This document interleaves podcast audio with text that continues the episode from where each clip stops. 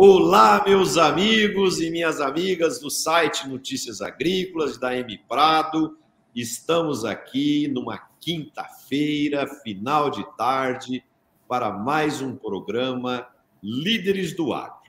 Como vocês sabem, o propósito maior desse programa é a geração de dados, informações, conteúdos que possam enriquecer o conhecimento dos nossos ouvintes, dos nossos internautas, para que eles conheçam ah, o pensamento estratégico, a visão de negócios dos principais líderes do agronegócio brasileiro e, com isso, possam aperfeiçoar seus modelos de gestão, seus modelos de tomada de decisão, fazendo com que suas empresas se tornem cada vez mais bem administradas e, consequentemente, com melhores resultados. E hoje temos um programa muito especial. Tenho a honra aqui de receber um velho amigo, um grande amigo, Ivan Moreno. O Ivan Moreno é o CEO da Orbia. A Orbia é um marketplace diferenciado, que já já o Ivan vai nos explicar muito bem. E a Orbia conta hoje com cerca de 200 mil usuários, agricultores, pecuaristas que frequentam a plataforma para comprar insumos, serviços e também, muitas vezes, fixar a venda de suas commodities. Né? Então, é, é um projeto inovador, moderno, diferenciado, e nós vamos ter o privilégio de entender muito bem daqui para frente através é, do nosso bate-papo com o Ivan, que é uma pessoa extremamente inteligente, tem uma visão estratégica ímpar e com certeza todos nós vamos aprender muito com ele aqui. Ivan, seja bem-vindo. É, é um prazer te receber aqui no programa. Obrigado, Marcelo. Obrigado pela, pela, pela introdução, pela generosidade da, das palavras. Eu que, que te agradeço o convite. Para mim é um prazer participar aqui com com você depois de todos esses anos que a gente se conhece. O Ivan, eu gostaria que o nosso público te conhecesse é, um pouco melhor, então eu queria que você contasse um pouquinho da sua história para nós. Como que o Ivan descobre aí o interesse pelo agronegócio e como que você vai estudar é, é, para trabalhar no agronegócio e como que você chegou até aqui para ser CEO da Orbia? Porque é muito legal os jovens que nos assistem, né? Às uhum. vezes eles acham que do dia para a noite você vai virar CEO, né? E a história é, mostra que os Mark Zuckerbergs da vida não são muitos, né? Geralmente você conta no dedo de uma mão, né? Então todos nós, para um dia ser CEO, nós ralamos muito, batalhamos muito, né? Então eu queria que você contasse um pouquinho da sua história aí para nós. Legal, legal. E, e, legal você ter perguntado isso, Marcelo, porque hoje mesmo, né, eu, eu cara, eu, eu, publiquei um pouquinho, né, dessa, dessa história no, no LinkedIn, porque esse ano eu estou fazendo 25 anos de carreira no, no agro, né, é, e além da, da operação aqui da Orbia, de tocar a operação da Orbia, é, eu fui convidado para dar aula numa plataforma nova de é, é, de formação de jovens profissionais para o agronegócio, que chama Cumbrio, que me deixou muito é, orgulhoso, e, e, principalmente por um motivo, né? Porque assim, eu, eu caí no agro meio que por acaso, né? Assim, é, eu, eu não tenho histórico no agro, né? Como, como eu escrevi hoje, eu fui, eu fui criado no carpete de um apartamento em, em São Paulo, né?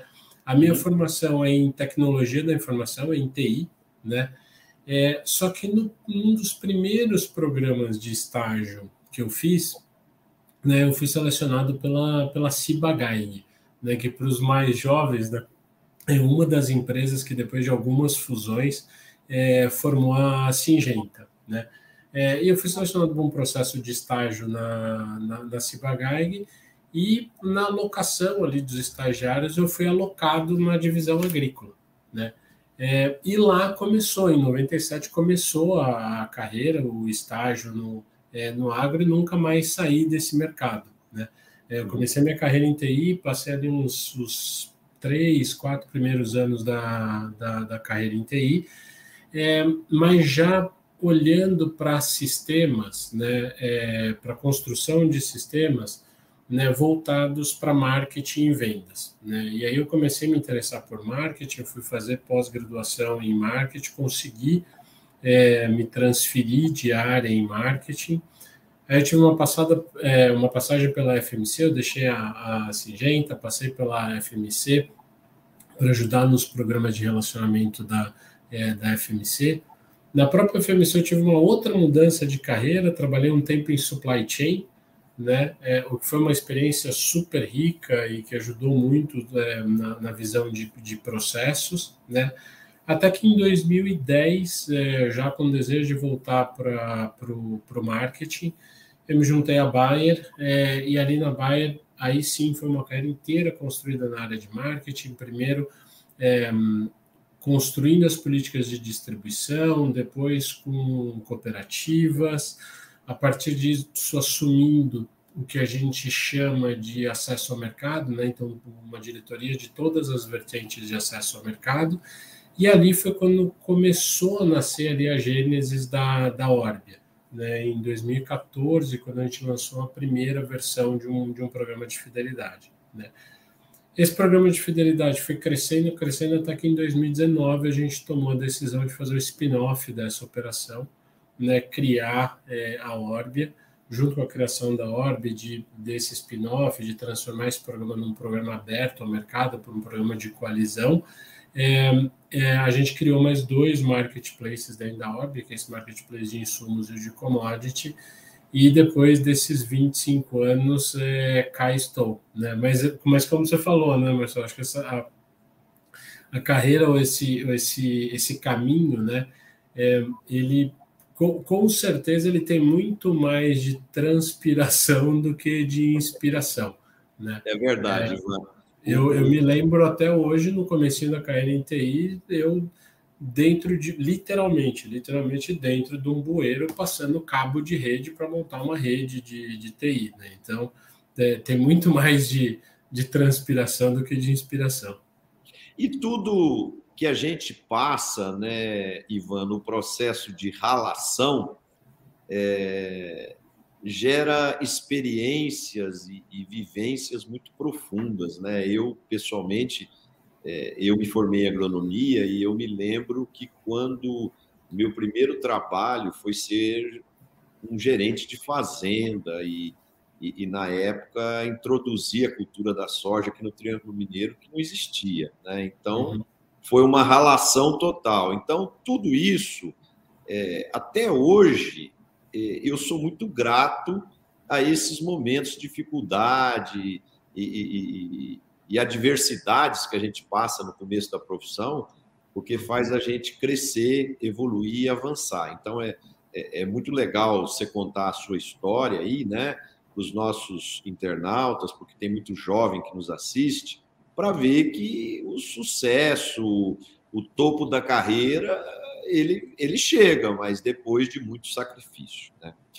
Você falou aí uma coisa interessante. É, em 2019, a Orbia faz um spin-off, é, é, é, corta o cordão umbilical direto que você tinha com a Bayer, que era, até então, na época, era um programa é, de relacionamento, né? E uhum. passa a ser uma empresa aberta, que tem, você estava me explicando antes do programa, você tem aí é, N distribuidores que estão locados dentro da sua plataforma que vendem aí Singenta, Corteva, BASF, ou seja, todas as principais marcas aí dos insumos agrícolas.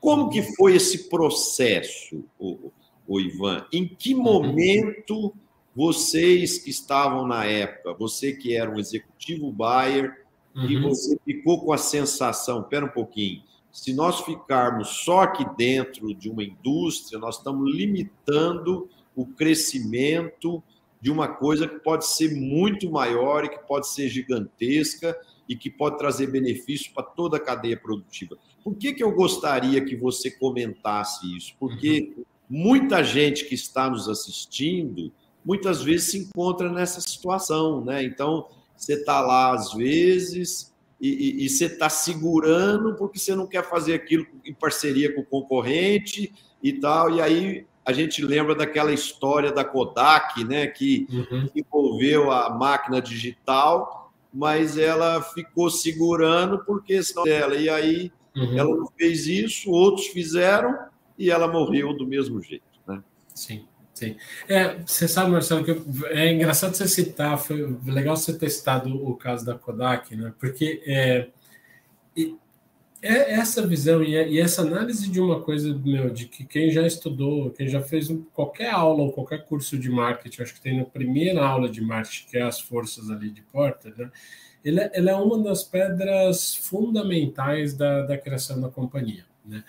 É, e por que, que eu te falo isso? Né? É, naquela época, a gente começou a perceber né, que a, cara, a revolução digital, o, o uso de tecnologia de maneira mais massiva, né, estava mudando um pouco a relevância daquelas forças de, de porta. Né?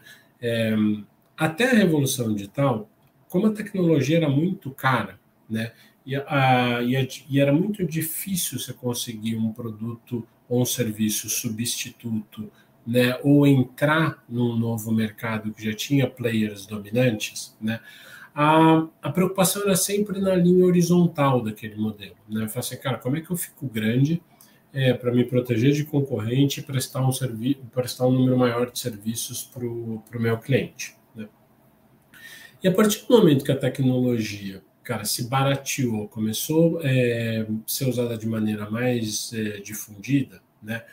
Começou a aparecer a oportunidade de que dois, três meninos dentro de uma universidade que tivessem uma boa ideia e com acesso a essa tecnologia, eles tiver, eles passaram a ter condição de prestar um serviço ou de desenvolver um produto tão bom quanto de uma multinacional, né? E aí, e foi a partir disso que a gente começou a perceber que, que quem é, mais ia se adaptar ao mercado, na minha visão, quem é mais, podia mais ser bem sucedido no mercado, é, eram, as, eram as empresas que pudessem aumentar o número de conexões. Né?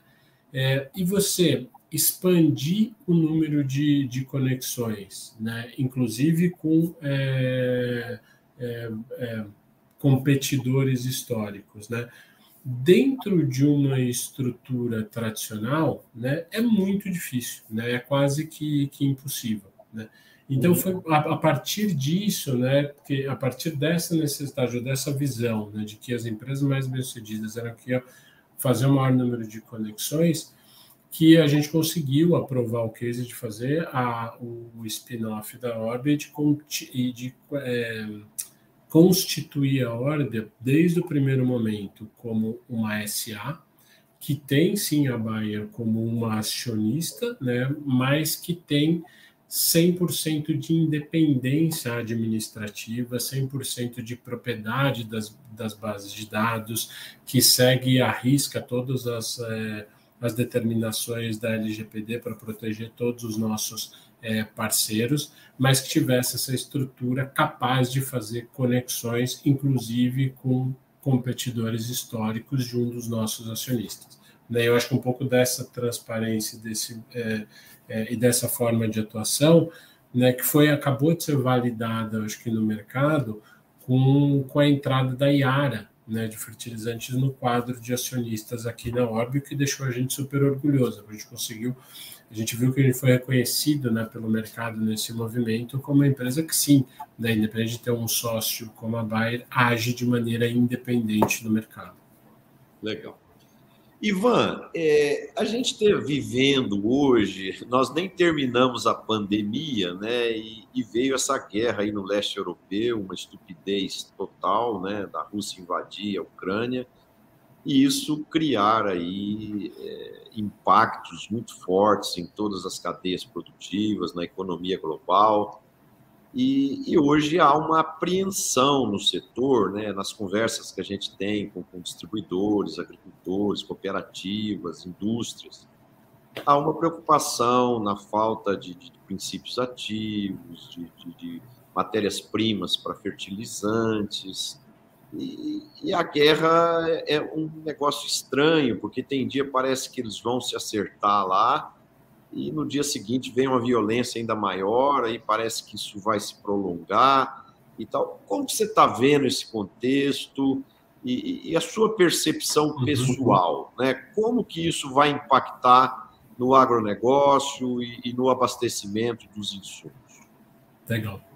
Cara, acho que primeiro vale a pena comentar, né, o Marcelo, acho que eu compartilho com você essa, cara, assim, a surpresa e a, e a tristeza, né, da gente, cara, em 2022 estar tá enfrentando esse tipo de coisa, né? acho que assim, como, é, como sociedade, a gente não está sendo capaz de resolver nossas diferenças é, a partir de diálogo, né? Eu acho que, cara, é, é até ruim falar de impactos de negócio, né, quando a gente tem, cara, um, um drama social, né, que é essa, é que essa guerra pode, é, pode já está trazendo para muita gente e pode até trazer no futuro, né, com redução de produção de, de alimento, né.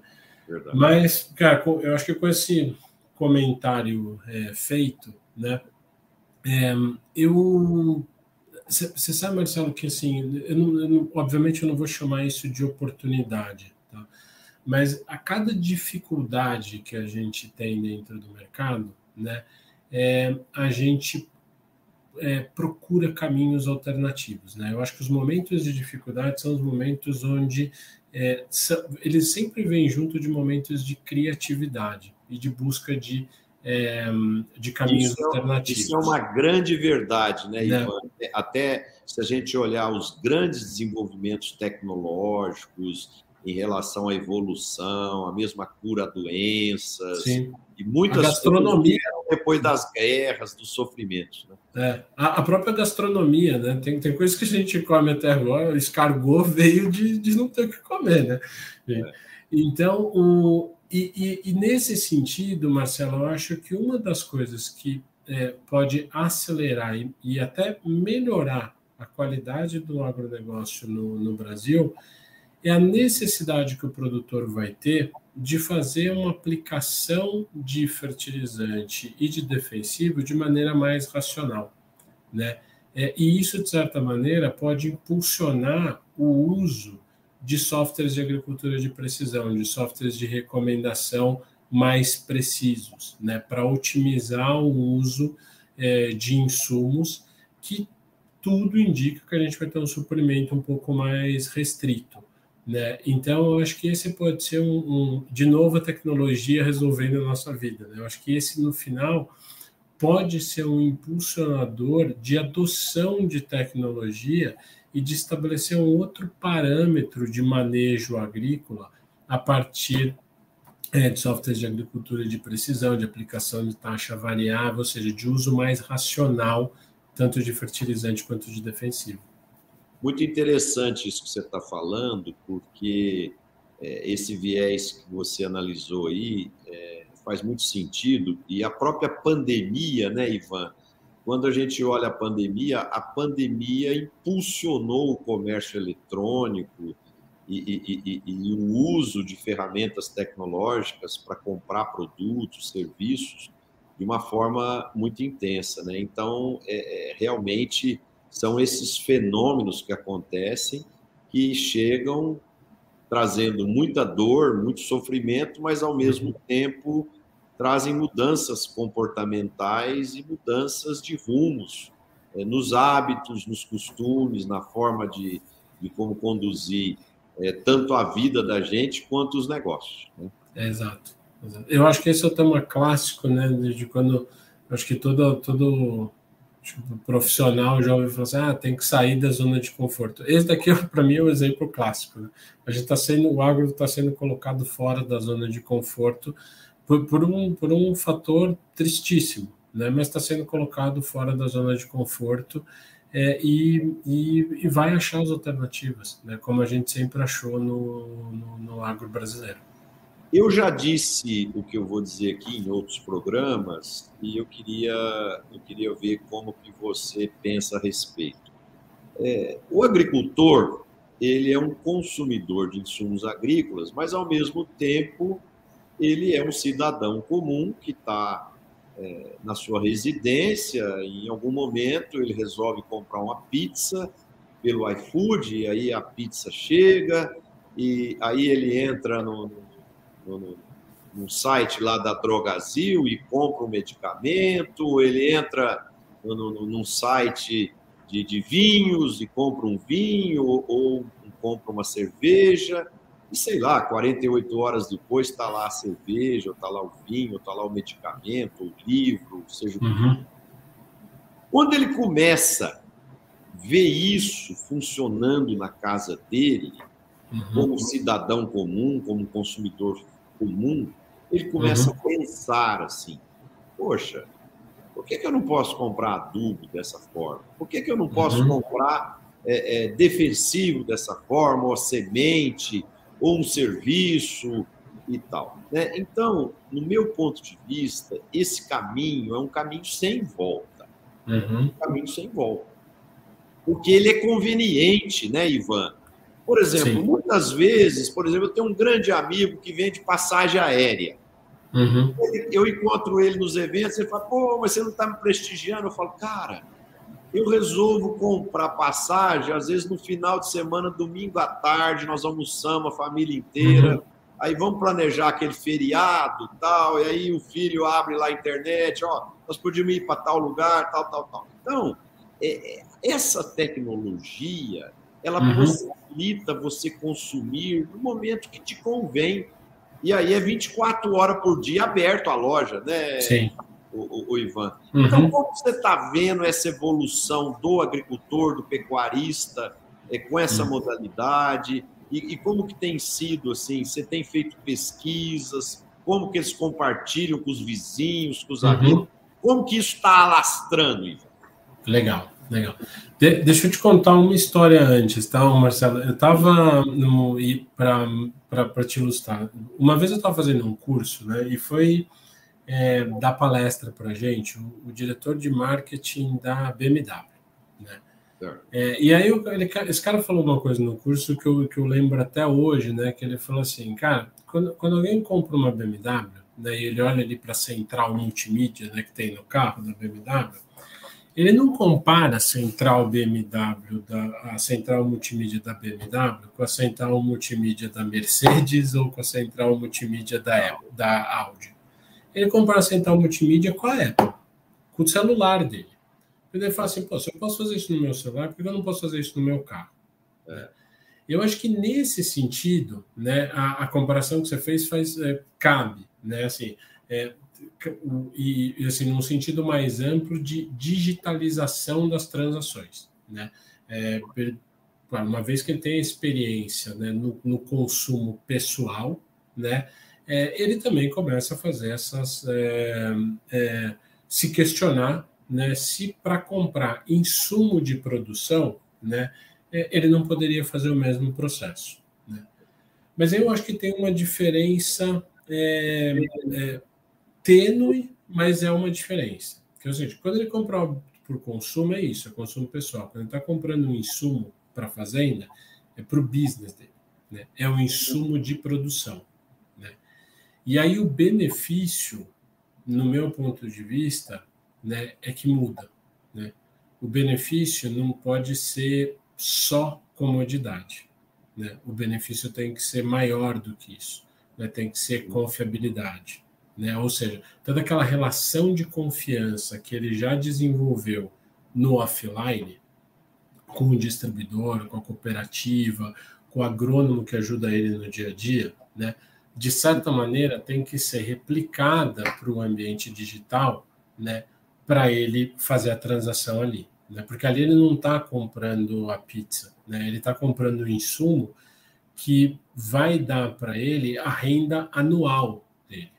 Exato. Então, ali eu acho que o, o assim, o, o, processo de maneira mais ampla, né, dele comparar a digitalização na vida dele, é, cabe 100%.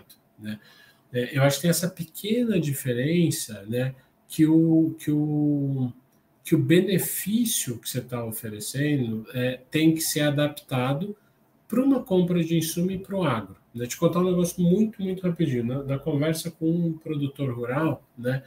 A gente, quando monta um marketplace, você vai com uma mindset, cara, das experiências que você tem de público urbano, né? De Amazon, de Magazine Luiza, esse tipo de coisa.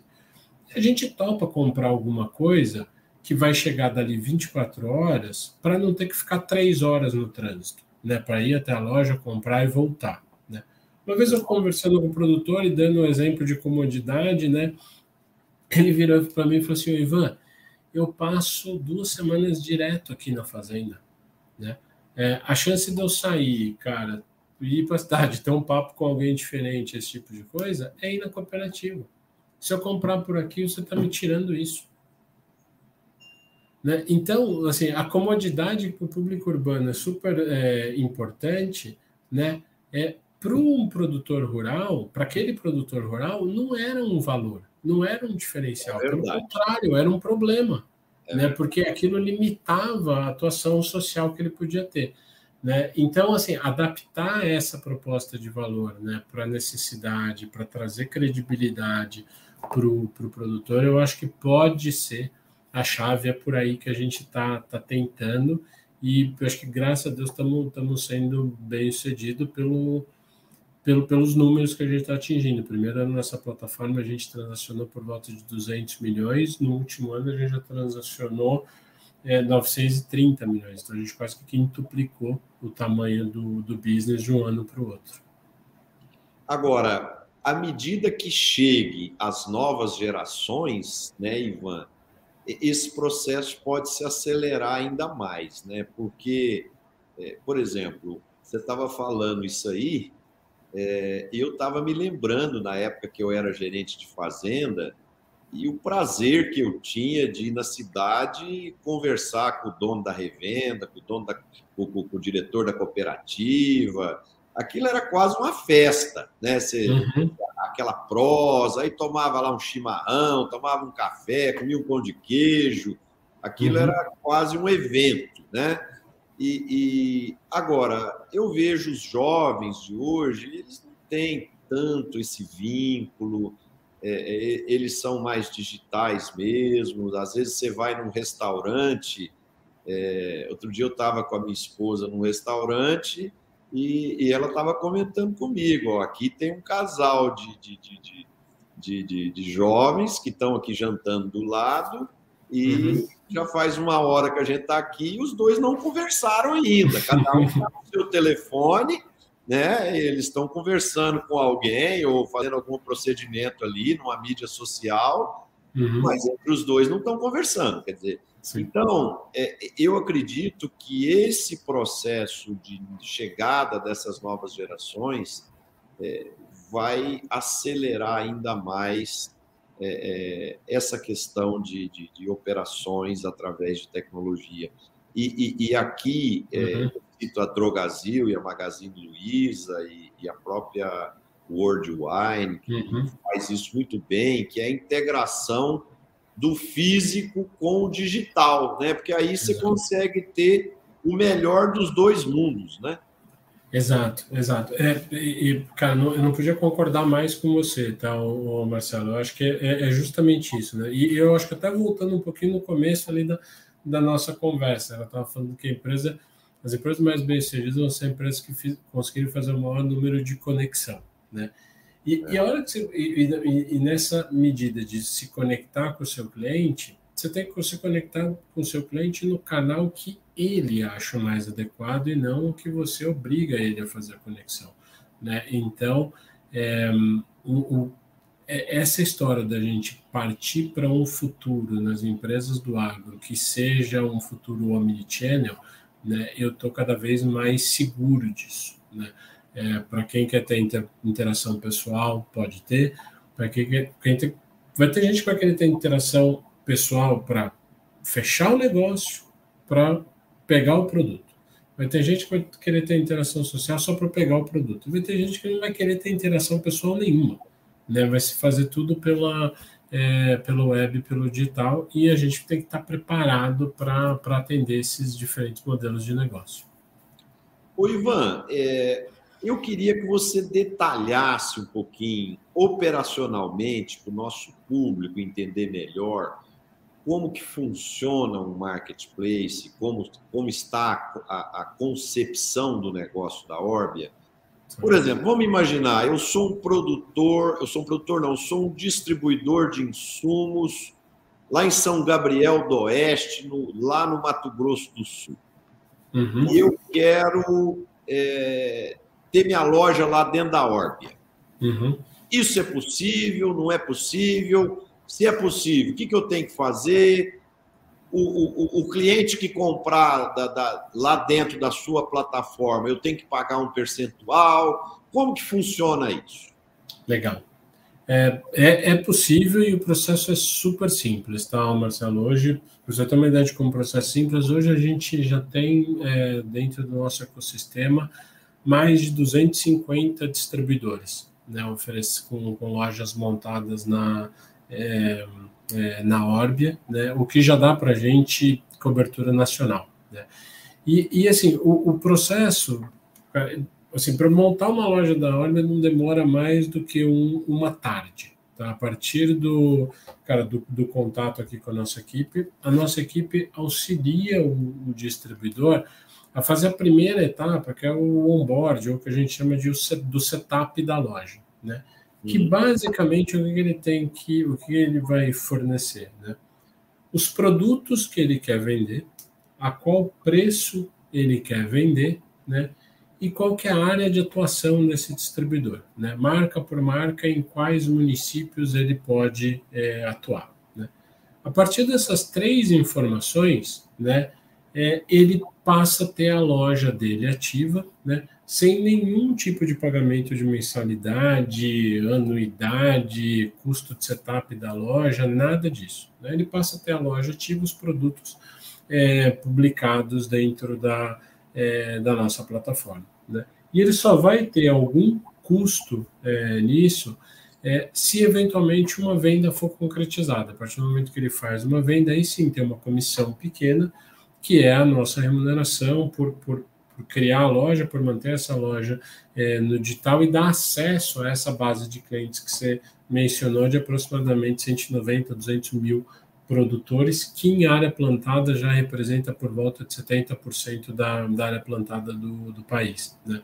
Então, é, é, um processo de verdade muito simples. Né?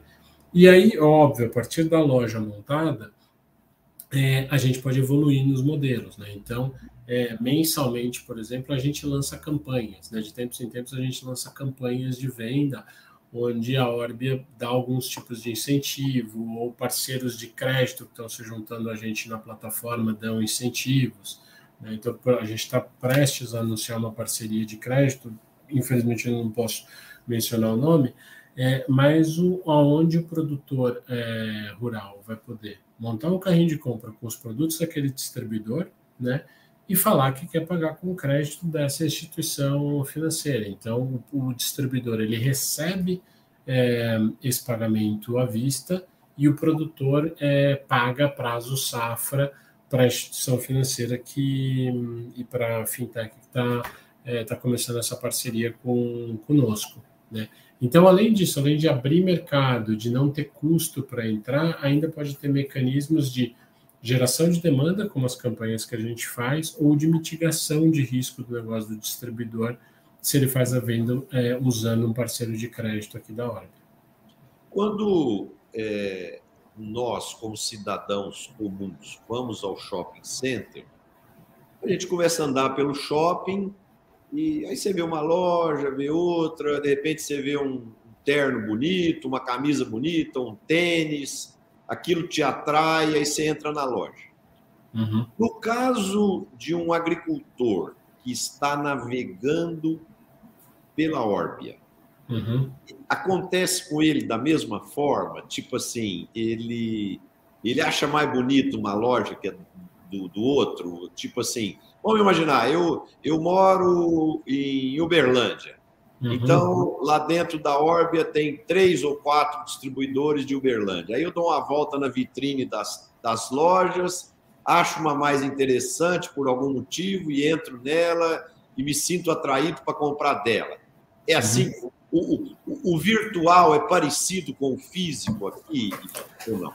De certa maneira, sim, tá? Inclusive ali quando a gente fala, por exemplo, de praça de alimentação, fliperama, esse tipo de coisa. Porque assim, uhum. hoje na nossa plataforma, a gente tem três grandes funcionalidades. Né? A primeira grande funcionalidade é o programa de fidelidade, né? onde o produtor que é membro da Orbia e que recebe pontos, né? que tem pontos creditados, ou porque porque é, comprou produto de um dos nossos parceiros, né, que, que oferecem pontos como Bayer, Beringer, Iara, é, é, é, Agrifirme e assim por diante, né, ele pode, dentro da nossa plataforma, entrar usar esses pontos para resgatar produtos e serviços, tanto para uso pessoal quanto para uso na, na lavoura.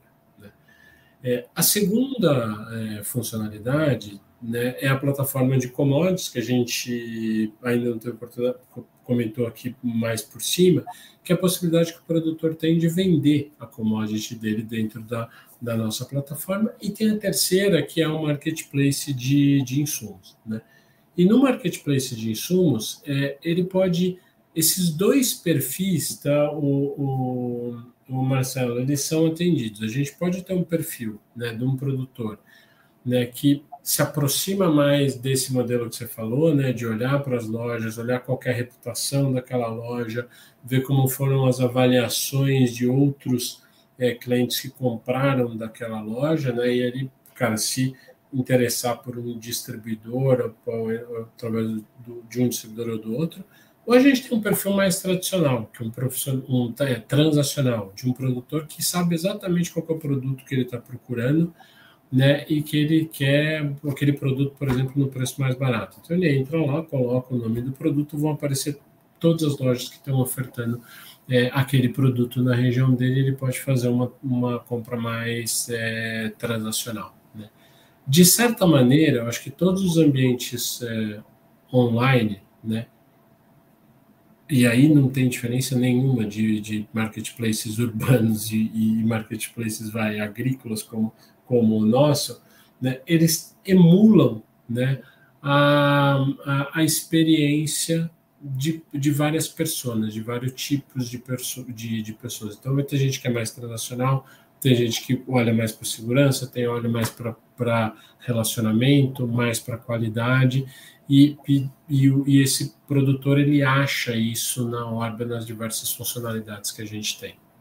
E nesse caso, é, você falou de avaliar a reputação, credibilidade e tal daquele fornecedor. Uhum. É, funciona semelhante ao Mercado Livre, como se, é, tipo, por exemplo, hoje eu comprei na hora do almoço lá um produto é, pela, pelo Mercado Livre, um produto para minha residência. Uhum. E, e uma das coisas que meu filho é, olhou na hora foi a reputação né? Uhum. E tal, e ele optou, era um pouco até mais caro que um outro, mas ele, pela reputação daquele fornecedor, ele optou por aquele. Uhum. É, aqui no, no, no, na Orbia, funciona no mesmo formato do Mercado Livre. Sim, sim. É, essa, esses mecanismos, ô, Marcelo, eles são, assim, eu acho que todo modelo de economia colaborativa, né, o que, tem, o que sempre funciona muito bem é que aquela rede, né, aquele grupo de, é, é, de pessoas que estão fazendo transação no lugar, são as pessoas que regulam aquela operação. Né? E é por isso que esses mecanismos de rating, né, de, de, é, de avaliação funcionam muito bem, porque aquela comunidade é regulada pela própria comunidade. Né? Então, te dando um exemplo do caso aqui da ORB. Né? Um fornecedor que que não entregue um pedido para um produtor rural, né, ele é suspenso da plataforma a primeira vez. Né? Na segunda vez, ele é suspenso por um prazo maior e a gente avalia o que está acontecendo com o processo. Na terceira vez, ele é banido da plataforma. Ele não volta a fazer negócio daí da hora. Né? Então, é, é, esse é o tipo de, é, de comportamento e de preocupação que a gente tem justamente para isso, né? olhando para a credibilidade do, do, nosso marketplace para a segurança do, do, produtor rural. E no caso aqui, então, pelo que eu entendi, como ele pode vender a commodity dele, é, ele vendeu lá mil sacas de soja a 200 reais. Então, uhum. ele teve um crédito lá de 200 mil reais. Então, eventualmente, ele pode usar esse crédito para comprar um herbicida, um adubo, uma semente e às vezes nem ter que ter movimentação financeira de pagamento. Ele pode usar o próprio crédito, né? E na cabeça dele é como se ele tivesse feito um barter, né? Eu vendi é. mil sacas de soja e comprei X toneladas de fertilizantes ou, ou X litros de herbicida. Então, é, mentalmente, ele acaba achando que fez um barter. É, é, ele pode, na verdade, ele, ele, ele pode escolher a modalidade, né? Ou ele recebe o valor do grão na conta dele, como, como uma operação tradicional de venda de, de grão, ou ele pode efetivamente fazer, é, não é nem mentalmente, tá, Marcelo? É fazer o barter mesmo na nossa plataforma. Né? Quando ele monta o carrinho de compra e fala que quer pagar aquele carrinho de compra com grão, né? É, as, hoje as duas trades que são nossas parceiras, a Bung e a, e a a gente já estabelece os contratos né, de compra e venda, sessão, esse tipo de coisa, e, e efetiva o barter daí na plataforma. E, e, uma compra comum, por exemplo, de 10 mil reais de vacinas é, lá para pecuária, ele paga com cartão de crédito, normal. Pode pagar com boleto, com cartão de crédito e dentro de mais alguns, algumas semanas com Pix. Mas pode pagar boleto, cartão de crédito. Aí se assemelha muito a, a, a, a marketplaces tradicionais. Né? Perfeito. E, e assim, e como tem sido, eu, eu, passei rapidamente por isso, mas eu queria aprofundar um pouquinho mais. Como tem sido as experiências dos agricultores em uhum. relação a essa modalidade, Ivan? Vocês têm monitorado isso? Além daquele fato que o agricultor comentou com você, poxa, é, uhum. um dos prazeres que eu tinha de na cidade uhum. encontrar a turma, bater um papo, uhum. tal, né, e tal. Além dessa questão mais de relacionamento, mas as experiências têm sido é, ele fica com vontade de voltar, fazer de novo? Como, uhum. como tem sido esses feedbacks? Legal. É, a, a, gente acho que tem uma, uma, uma, uma certa. É, é, eu não digo vantagem, mas eu acho que um, alguma coisa que a gente veio construindo ao longo desses anos, Marcelo, que é o seguinte: de certa maneira a gente foi é, a gente já foi educando um pouco o produtor rural fazer uma transação digital né através do, do programa de fidelidade né? então ele já estava acostumado a fazer um processo de resgate esse tipo de coisa e um processo de compra ele é muito parecido né o que muda é a moeda né uma é por dinheiro a outra é por é, pontos né então assim o processo ele já estava mais habituado né? É, obviamente isso é uma mudança de comportamento né? Porque no final do dia o que a gente está pedindo, o que a gente está propondo, né, para o mercado, é que o produtor rural ele faça absolutamente a mesma coisa que ele veio fazendo nos últimos 30 anos, né, que é comprar insumo, vender a commodity dele, só que através de uma mídia diferente, né, através de um canal diferente. Né? E como todo processo né, de mudança de comportamento, como todo processo de, de, change management, você vai ter ali aqueles entusiastas, né, os early adopters, né, cara, que testaram uma primeira vez e já tem recorrência na, na, na, na plataforma, a gente já tem clientes, por exemplo, que estão indo para terceira compra dentro da plataforma, compraram para é, é, safrinha do primeiro ano, compraram para safra, agora estão comprando para safrinha é, é, de novo. Né? Como a gente ainda tem produtores que a gente apresenta e fala assim, não, de jeito nenhum, isso daí não vai funcionar, eu preciso olhar na, no olho do vendedor, eu preciso aqui do papel assinado. Acho que é, é o processo natural de, de adoção de tecnologia. Né? Mas, mas como você falou, acho que daqui para frente, acho que essas coisas tendem a ser aceleradas né, por desafios que são impostos no mercado, é, pela nova geração chegando, por um aumento de credibilidade, por isso se tornando cada vez mais usual. Ou seja, eu acho que é só, é só o início ainda da, da jornada, mas a gente já está tendo boas experiências. Ivan, e a parte de comercialização de produtos é uma coisa que, assim, é bem mais tangível e bem, bem mais simples, eu diria. Uhum. Agora, a comercialização de serviços no marketplace ela é um pouco mais complexa. Né? Então, como você tem visto a evolução de, de, de, de, colocação também de serviços para toda a cadeia do agro aí? É, como uhum. que isso tem evoluído e qual a percepção que você tem tido? Legal. É, você sabe, Marcelo, uma das coisas que a gente vem percebendo né, é que, assim, é, e, e, de novo, quando eu falo que o ambiente digital ele não muda os. Se você fazer uma transação no digital, não muda os princípios de negócio do que você fazer uma transação no offline. Né? Você conhece essa, essa, história muito melhor do que eu, né, pela, pela, pela trajetória. Né? Vender serviço dá muito mais trabalho do que vender produto, certo? Quantas reuniões você tem que fazer com uma indústria, com um distribuidor ou com um produtor para conseguir vender uma consultoria, né? É, versus vender um produto, né? Que todo mundo sabe as funcionalidades dele, é, daquele produto, ou já sabe para que aquele produto serve, né?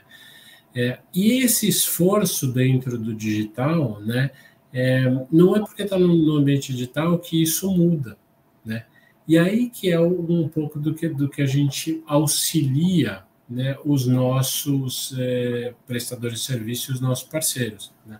Porque quando um produtor entra no nosso catálogo, sei lá, ele pode ver ali o, o, novo Samsung que lançou. E na página do novo Samsung tem a foto do Samsung, tem o Samsung em 360, tem o vídeo explicativo, tem o comercial, é, cara, tem todo o pacote de venda do Samsung.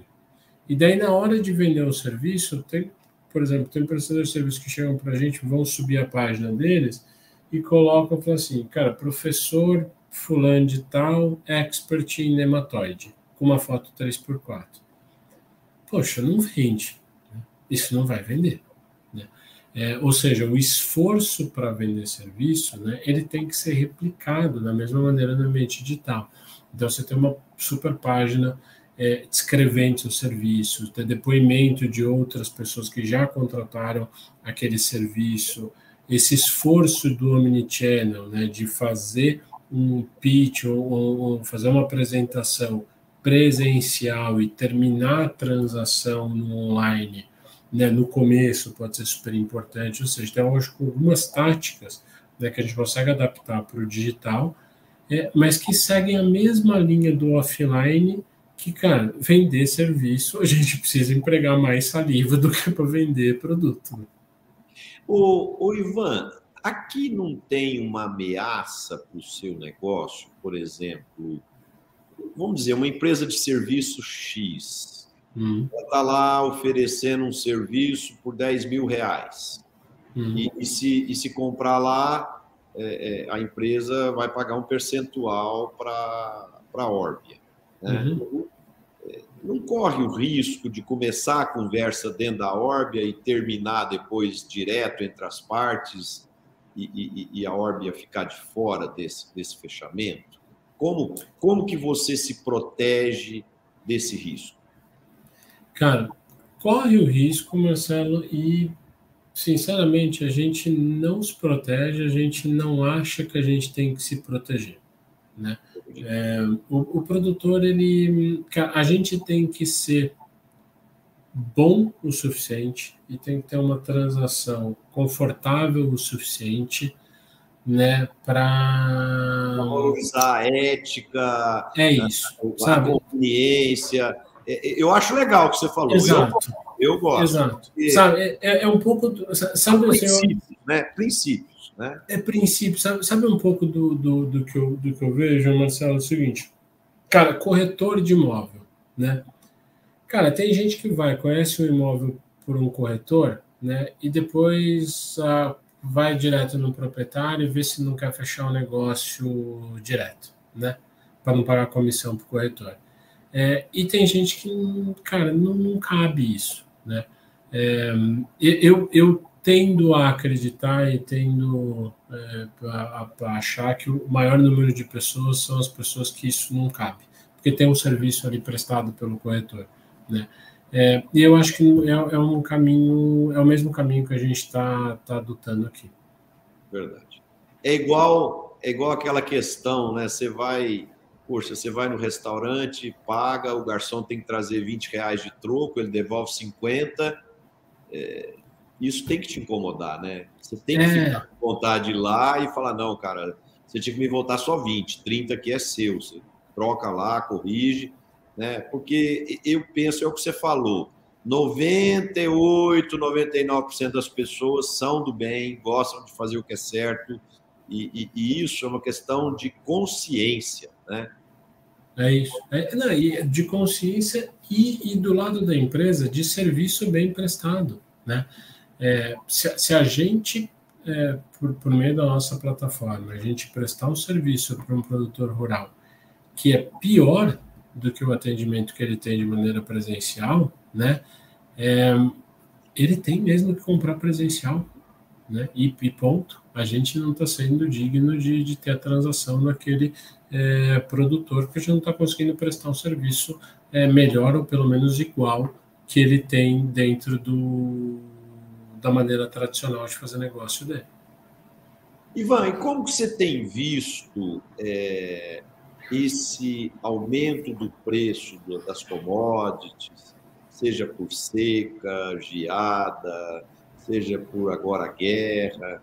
E isso tem trazido uma maior capitalização ao agricultor, né? ele tem conseguido é, ter uma rentabilidade mais interessante, aqueles que administram bem o negócio. Uhum. E, e, e, você tem sentido que eles estão sabendo bem é, é, aperfeiçoar a gestão do seu negócio?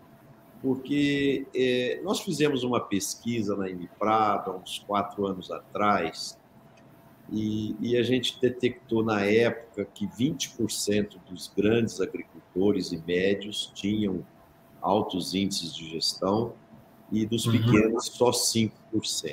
Né? Então, uhum. a gente acabou chegando à conclusão que parte dessa riqueza gerada estava sendo perdida por alguns momentos de ineficiência é, no modelo de gestão. Como que você uhum. tem sentido isso, essa evolução, essa preocupação com a gestão, para que o negócio se torne cada vez mais sustentável e, e ele se torne cada vez mais forte como empresário? Legal. É, você sabe, Marcelo, acho que eu. E, e aqui eu, eu, acho que uma coisa que eu acredito por, por. Acho que por princípio, até por dinâmica de mercado, né? Que é o seguinte. É, o, o, eu acho o, o nível de eficiência na gestão né, de qualquer business, né, ele é diretamente proporcional ao custo de entrada naquele negócio todo negócio o custo de entrada é muito baixo, né, você vai ter muita gente entrando, né, e ter muita gente despreparada entrando. Né. A partir do momento que o custo de entrada naquele business começa a ficar cada vez mais alto, né, só sobrevive né, quem tem boa gestão. Né. Só sobrevive quem tem boa gestão, é, porque o. Cara, os custos vão ficando cada vez maiores, né? Não vai, não tem muito aventureiro entrando, porque o custo de entrada começa a ficar maior, e quem não tem boa gestão vai saindo, vai sendo consolidado, né? É, eu acho que isso é um processo natural que acontece em, em todos os negócios, né? É, e eu acho que a gente está começando a passar por isso no, no mercado agrícola, né? Assim, é, como você falou, é, embora o preço da commodity é, esteja alto né, e está tendo bastante rentabilidade, né, a gente tem aumento de custo de produção também. Né? É, preço de terra, cara, nunca a gente teve um preço de terra tão alto, ou seja, aumento de custo de produção, o custo de entrada ficando maior por, por conta do, do, é, do custo da terra, né? Começa a ter menos espaço para quem tem gestão ruim. Né? Então, eles, não estou falando que o número de produtores pode diminuir, que vai ser tudo consolidado. Ele pode ser substituído por alguém que tenha boa gestão, ou sim, pode ser consolidado. Né? Então, eu acho que ao longo do tempo isso tende a melhorar. Ainda tem muita ineficiência no nosso mercado, sem sombra de dúvida. A gente estava falando no começo da conversa que, por exemplo, uma restrição de abastecimento de produto pode fomentar o uso de ferramentas de tecnologia para um uso mais é, racional de, é, de insumos. Né? A gente tem, tem um caminho grande para andar em, em, é, em, em produtividade, em, em, em, gestão, né? É, mas é, eu acho que cada vez vai ficar é, mais difícil a gente ter um, um produtor que perdure sem um nível de gestão alto. Concordo com você plenamente, até porque a atividade agrícola é uma atividade empresarial, como você mesmo falou, igual outra qualquer, né? E ela precisa de planejamento, gestão, estratégia, controles financeiros, relatórios gerenciais, desenvolvimento de pessoas, é, planejamento de comercialização e etc, e etc, etc. É. Ivan, o papo quando é bom, o tempo voa. Hum. E e nós estamos aqui já caminhando para o final do nosso bate-papo e eu queria encerrar, caminhar para o fim aqui, tentando conhecer um pouco mais do lado humano do Ivan, como que o Ivan se diverte, se o Ivan tem um hobby, um esporte, o que, que você faz para quebrar o estresse aí nos finais de semana, Ivan? Ó, oh, Marcelo, eu, eu vou ser muito sincero. Assim, tem, tem duas, três coisas na vida que eu gosto muito. Né? Uhum. Minhas filhas e minha esposa, obviamente, né? comer e beber. né? E daí todo o resto que eu faço é justo para poder ficar com elas, para comer e para beber. Né? Então, assim, eu desenvolvi nesse tempo o hábito de correr. Então, cara, estou fazendo corridas frequentes, né? Uhum. Mas é com o único desejo de, de poder comer e beber. a forma para poder beber e comer. para poder comer e beber com, com a consciência tranquila. Né? É, a gente gosta muito de viajar, mas que também é uma das maneiras de passar é, mais tempo com, é, com, com, a minha família. Né? É, cara, música é um negócio que sempre, embora não seja, eu, não, eu não saiba tocar nada e seja horrível cantando, minha música é um negócio que me acompanha, não consigo viver sem é, é, ouvir música é, e literatura, né? E cara, literatura não de business, tá? Assim, meu, literatura, literatura brasileira. Estou é, começando a ler mais sobre filosofia agora, mas está por essa área ali, viu, Marcelo? Comer, beber, as corridas, é, viajar é, ler e ouvir música. É, essas as coisas que, que, que, me divertem. Temos muita coisa em comum, viu, Ivan? Hum. Ivan, e, e para a gente fechar, eu queria que você deixasse uma mensagem para o nosso público aí que está nos assistindo. É, quero que você deixe uma mensagem de otimismo. A gente tem aí um ano é, será bastante conturbado por essa questão de guerra, ainda pandemia, eleições, inflação, né? E o que, o que dizer para esses empreendedores, empresários, executivos e profissionais que estão nos assistindo para continuar otimista e continuar acreditando que tudo vai ficar melhor? Legal. Você sabe, Marcelo, que é o seguinte, isso, cara, foi uma das coisas que eu falei esse, esses dias para o meu time, tá? Que, que é o seguinte, é, esse ano eu acho que vai ser um dos anos mais desafiadores, e aqui sem querer passar uma, uma versão muito poliana, eu acho que ele vai ser um, um, dos anos mais desafiadores que a gente vai ter, né? Porque o ano está começando agora, né? Cara, o ano está começando agora, a gente, cara, teve ainda aquele, aquele rebote da pandemia em dezembro, esse tipo de coisa, depois dessa história da guerra, tudo. Cara, o ano está começando agora, ele acaba em novembro, né? Esse ano tem eleição e tem Copa do Mundo é. em novembro. Né? Então ele está começando agora, ele acaba é, em novembro e com um cenário muito mais volátil do que dos anos anteriores. Né? A gente não sabe para onde vai câmbio, a gente não sabe para onde vai preço de combustível, a gente não sabe para onde vai suprimento de produto, esse tipo de coisa. Né? É, qual que é a visão otimista? Né? É, a gente sai melhor, sempre sai melhor depois de uma crise. Né? A gente dá um jeito, a gente acha maneira de reinventar o nosso business, a gente, cara, se programa, pensa, pivota os nossos negócios, a gente adota a tecnologia, a gente sai melhor. Então é o seguinte, cara, vai ser um ano de muito trabalho, de muito esforço, Mas, cara, é, eu não tenho sombra de dúvida que no final do ano a gente vai estar melhor do que como a gente começou. Porque a gente vai ter que se obrigar, a gente vai ter que se forçar a achar alternativa. E quando o ano é, é desafiador, né, Ivan, a gente toma mais cuidado, a gente se planeja melhor, a gente fica mais alerta, mais atento, né? E com isso a gente minimiza os problemas e as ameaças e consegue potencializar melhor os resultados. Né? É muito interessante o que aquele livro que fala sobre escassez e abundância mostra muito isso, né? Quando você tem um cenário de escassez, você cria um conjunto de coisas que vai te levar à abundância. E quando você tem um cenário de plena abundância, você fica relaxado e, e, e de repente sua ineficiência aflora e você chega a, um, a uma situação de escassez. Como Mas é isso. Um grande amigo meu vira gato gordo, né? Mas Ivan, muito obrigado pela presença, amigo. Foi um papo muito agradável. Espero que os nossos internautas tenham gostado. Quem gostou, bota um like aí, compartilhe com seus amigos, divulgue o nosso programa para que ele se torne cada vez mais conhecido e assistido por todos os brasileiros. Obrigado aí pelo carinho, pela presença. Um abraço a todos e a gente se vê na próxima quinta-feira com mais um programa Líderes do Acre. Muito obrigado, um abraço a todos, se cuidem.